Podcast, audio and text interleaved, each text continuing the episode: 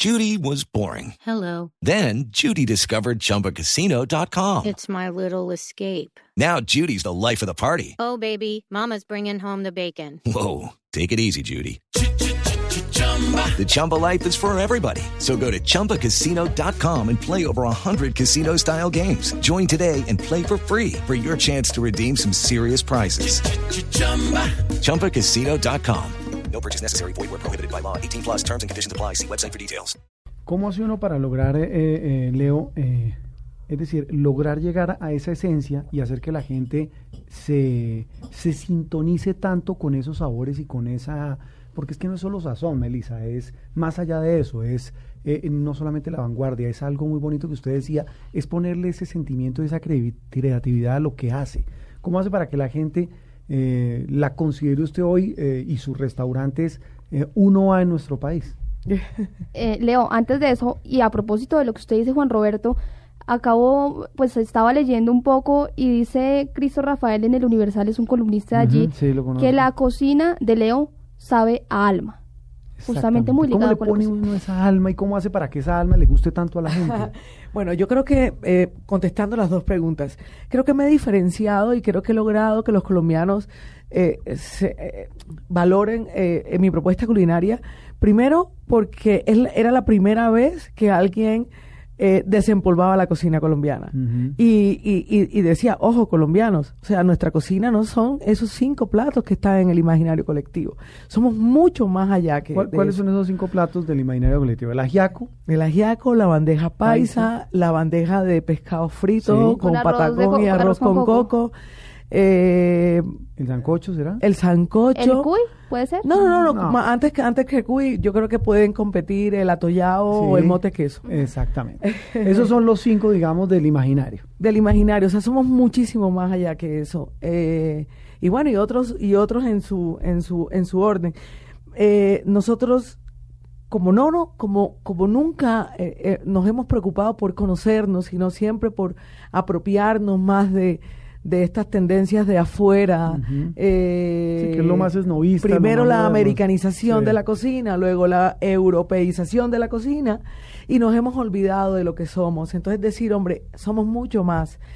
Eh, contar en cada preparación una historia y poder mostrar lo que somos realmente, yo creo que eso ha caracterizado y eso le ha dado valor a mi cocina. El tener una propuesta culinaria diferente, eso también le ha dado mucho valor. Lo que, lo que se ofrece en mis restaurantes casi no se ofrece en ningún otro restaurante. Eh, así- pero también ha sido un proceso muy duro. ¿Por Porque, qué? ¿Por qué, Leo?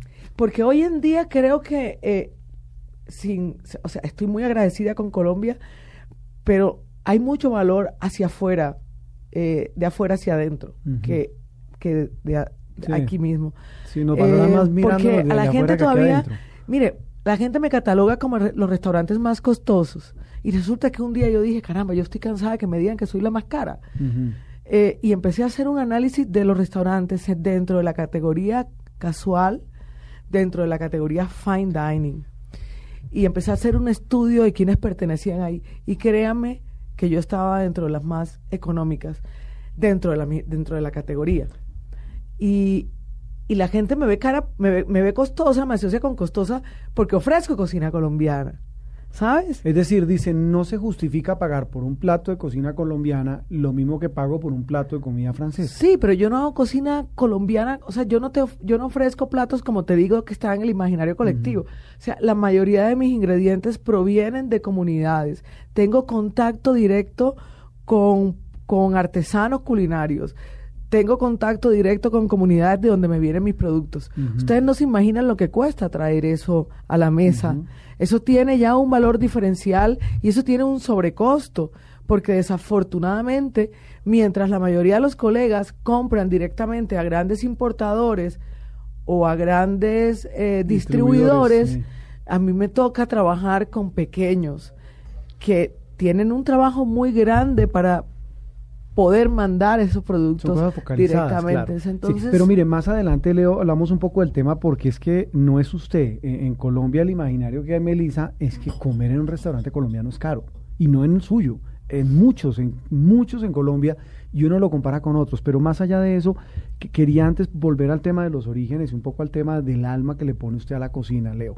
Eh, ¿Cuándo se da cuenta que dice me voy a dedicar a la cocina? Había estudiado, eh, me dice que había estudiado arte, que era muy inquieta cuando pequeña, dice, pero ¿sabe qué? Me dedico a la cocina como profesión. Que no es fácil, además. No, no, eso no es fácil, pero mira que fue, eso. O sea, yo, yo sentía que mi vida era vacía. Eh, desde los hasta los 36 años que me dediqué a la cocina. Y no me saquen la cuenta. Para nada. Eh, y, y, y yo tenía un buen camino como publicista. De verdad que me iba muy bien. Em, pero mi vida era muy vacía. Y era tan vacía que no tenía norte. Yo era una veleta. Y loquita, como se podría decir. O sea, eh, eh, y bueno, y, y esa, esa la pregunta que se hacía mi familia, ¿y para dónde va a coger ahora? Claro, O ¿qué sea, va a esa niña, esa niña no tiene fundamento. Es, es- es un volador sin palo, Es como un dicen volador sin palo. Coloquialmente. Sí, y como te digo, cuando yo, cuando empecé a cocinar, primero empecé a cocinar porque cuando vine a vivir a Bogotá, eh, me fui a vivir a la Candelaria. Yo venía de vivir en el centro de Cartagena, Imagínate. cuando el centro de Cartagena no era este boom. Y yo digo, nada, lo más cercano al centro es la Candelaria. Claro. Y allá a las nueve de la noche no llega nada, o no llegaba nada, no sé, ¿En dónde? en la Candelaria, Ah, de domicilios. Por el frío, además, y por el No, sitio y, y la por el zona. sitio y por la zona. Y yo empecé a cocinar y a cocinar y a cocinar. Y, y a alguien que llegó a mi vida en ese momento me empezó a decir que yo cocinaba muy bien.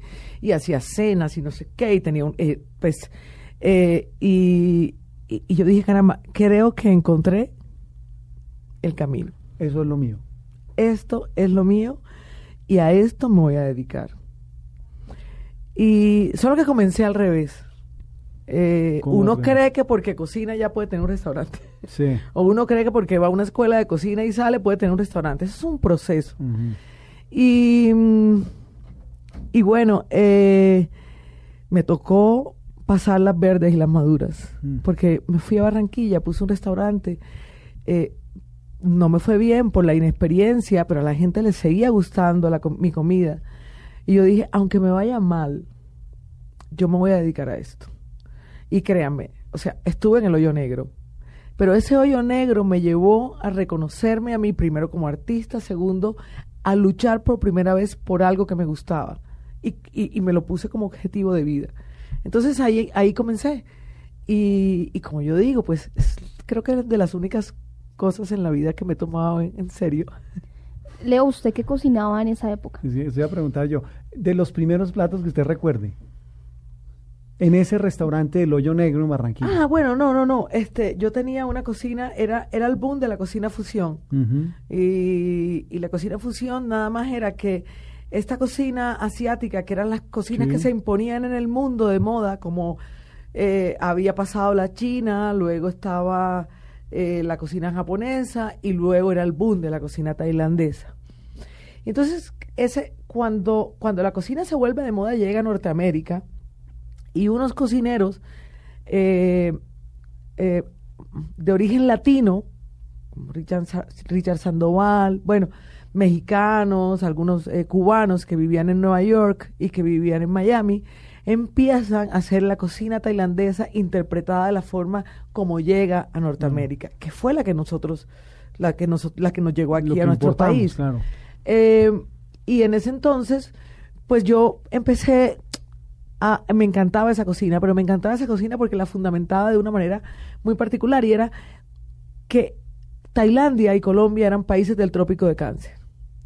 Y que muchos de los países, eh, de muchos de los ingredientes que hoy en día eh, se ven en nuestras tierras y consumimos, que están aquí desde tiempos remotos, eh, son ingredientes también de esa franja de- del- de- del, del- del trópico de cáncer. Y ahí comencé, cuando vi esa similitud con nuestros ingredientes básicamente del Caribe, ¿no? Y, ahí, y, y- y fue como la transición para decir, caramba, o sea, Colombia es un país con innumerables recursos, innumerables ingredientes, con una diversidad eh, envidiable por cualquier país, y ahí arranqué entonces eh, con el tema con el tema colombiano, poniéndolo un poco también como publicista de buscar una gran dif- una diferencia frente a otros colegas, ¿no? Pero entonces en esa época, al principio, Leo Espinosa, ¿qué ofrecía en sus restaurantes? ¿Qué tenía la carta, por ejemplo? Exacto. Sí, no, básicamente cocina tailandesa.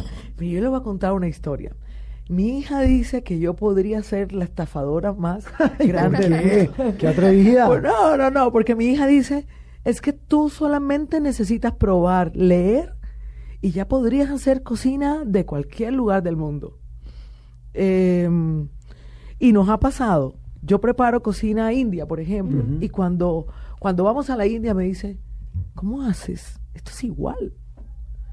Entonces, yo empecé con ese tema de cocina tailandesa eh, em, y para llegar a hacer cocina colombiana.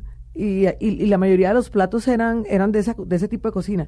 Quizá en mi paso por Matiz ya había una tendencia asiática, pero con más ingredientes Eh, criollitos. eh, criollos, sí. Claro. Sí, digamos que Matiz para mí es- fue muy importante porque fue la transición para llevarme a lo que soy hoy. Y un cocinero es de transiciones, ¿sabes? Uno primero comienza por algo. Como les decía, yo también estaba invadida por, por pensar que en ese momento que lo, que lo de afuera era, mejor, ¿no? Uno comiendo los platos de, de- los restaurantes de Leo, uno, eh, y eso es hablando un poco ya de la transición, de cuando viene ese hoyo negro, es que me llamó mucho la atención eso que habló. No me fue bien, porque era inexperta, etcétera, etcétera, como todo en la vida, pero viene una transición, empiezo a hacer fusiones. Hablemos un poco de ingredientes. ¿Qué ingredientes eh, empiezan a volverse, ¿cómo se puede llamar eso? Imprescindibles en la cocina de Leo, que la empiezan a hacer ya, a tener ese sello, la cocina de Leo.